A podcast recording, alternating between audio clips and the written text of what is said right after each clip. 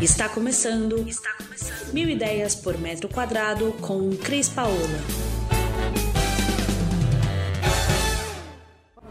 Oi pessoal, direto aqui do Mil Ideias de novo para VD, a gente trazendo aqui agora a Ana, o Maurício e o Guto para falar um pouco para vocês qual é a proposta da palestra deles, essa história que eles estão contando para a gente nessa semana tão importante de design, né, que a gente tem a Design Week, dentro da High Design e do Que a ABD proporciona para gente, com pessoas como eles, que são maravilhosas, que trazem coisas incríveis para gente e vão contar um pouquinho dessa história Brasil afora, aqui dentro do CONAD. Então, a gente vem contar um pouco das nossas experiências com o Projeto Raiz, que é o projeto coordenado pela Ana. O Projeto Raiz tem levado um grupo enorme, cada vez maior, de designers brasileiros para fora do Brasil.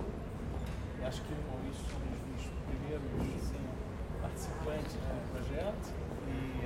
Vários anos a gente tem participado de feiras e eventos fora do Brasil, levando design brasileiro para fora, levando as indústrias também e um pouco do nosso design. Maurício, conta para nós, o de bola está de baixo, representando vocês também.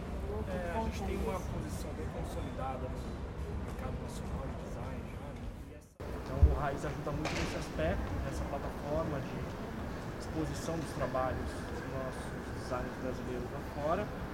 É, em feira, eu particularmente o Bola participo de muitas feiras, né? através do Raiz, e as mostras, né? E nessas feiras você entra em contato com os profissionais de fora, com as demandas, né? com os interessados no seu desenho. E essa comunicação com esse mercado global que existe, né? Que você no Brasil está um pouco isolado. Então é uma experiência incrível que a gente vai tentar passar um pouco aqui nesse. Ana, conta um pouco dessa experiência de estar lá fora representando o nosso país. A gente tem fama de criativos e de verdade o trabalho de vocês é fantástico.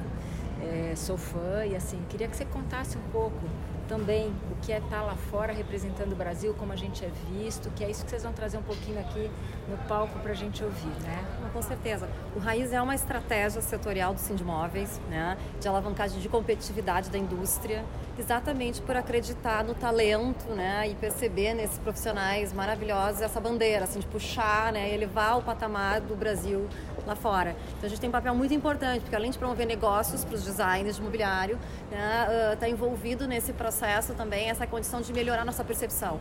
A gente não tem só agronegócio, a gente não tem só commodity, a gente tem muita coisa boa aqui. A gente não vende só né? soja, né, e, gente? Vamos lá. ah, E esse é, um- é- é uma das premissas, né? Elevar toda a cadeia produtiva, moveleira, né? que está sendo aí puxada, né? Principalmente pelo Guto Índio, pelo Maurício, Estúdio Bola, né? Que são, e, e- e alguns outros designers que desde o início estão com a gente nesse, nesse processo. Então a ideia é compartilhar um pouco o que a gente tem feito, como é que a gente começou, que dificuldades a gente sentiu nessa caminhada, né? E conectando com a questão do tema também do, do CONAD, ah, a gente fala o tema lá da palestra, né? Ah, além das fronteiras, mas que fronteiras são essas Sim. hoje? Né? Que seguramente são fronteiras diferentes do que se falava antigamente com tecnologia. Hoje a gente está muito conectado, né? Então ah, as fronteiras são muito mais culturais, de entendimento de comportamento, de mudança de modelo de negócio, né? Então também a gente está entendendo, né? E passo a passo a gente vai aprendendo um pouquinho com essa com esse processo.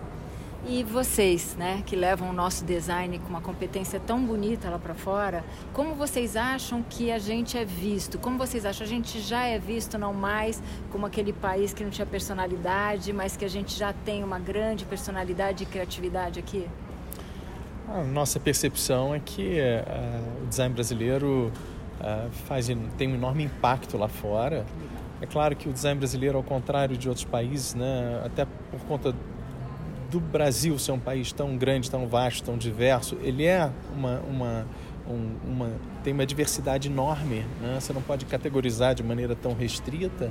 O design é extremamente diversificado, assim como o país mas ah, o grau de qualidade que as indústrias brasileiras ah, adquiriram, eh, a maturidade dos designers também, ah, acho que tudo isso gera um, um volume de trabalho num padrão, num patamar e com um rebolado que é uma ginga que é sabemos, brasileira, né? né? Isso mesmo. E que é reconhecida lá fora, que é Legal. percebida.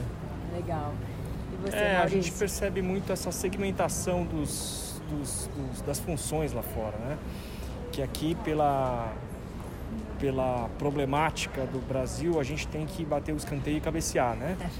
Então, isso lá fora é, gera um, uma, uma competitividade, né? Porque você, como designer, você atua em tantas frentes, desde o comercial até a questão tecnológica, e isso é muito segmentado lá fora, cada um está na sua caixinha lá fora, né?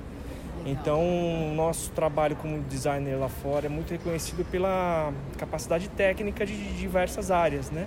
Tanto de atendimento, parte de desenho técnico, quanto de.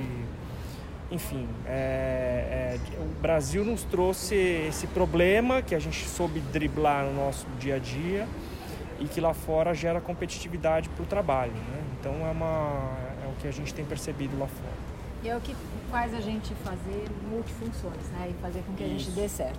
Gente, super obrigada em nome da BD. Eu agradeço esses minutos de vocês antes da palestra. E eu agradeço demais. A gente vai estar divulgando e marcando todos vocês aí para vocês verem o que a gente está fazendo por aqui. Tá Prazer. Prazer é nosso. Você ouviu Mil Ideias por Metro Quadrado. Muito obrigada por acompanhar o nosso podcast. Conheça também o nosso site milideiaspormetroquadrado.com.br. Curta nossa página no Facebook e Instagram, Mil Ideias por Metro Quadrado e entre em contato conosco no e-mail contato arroba estudiocrispaola.com.br.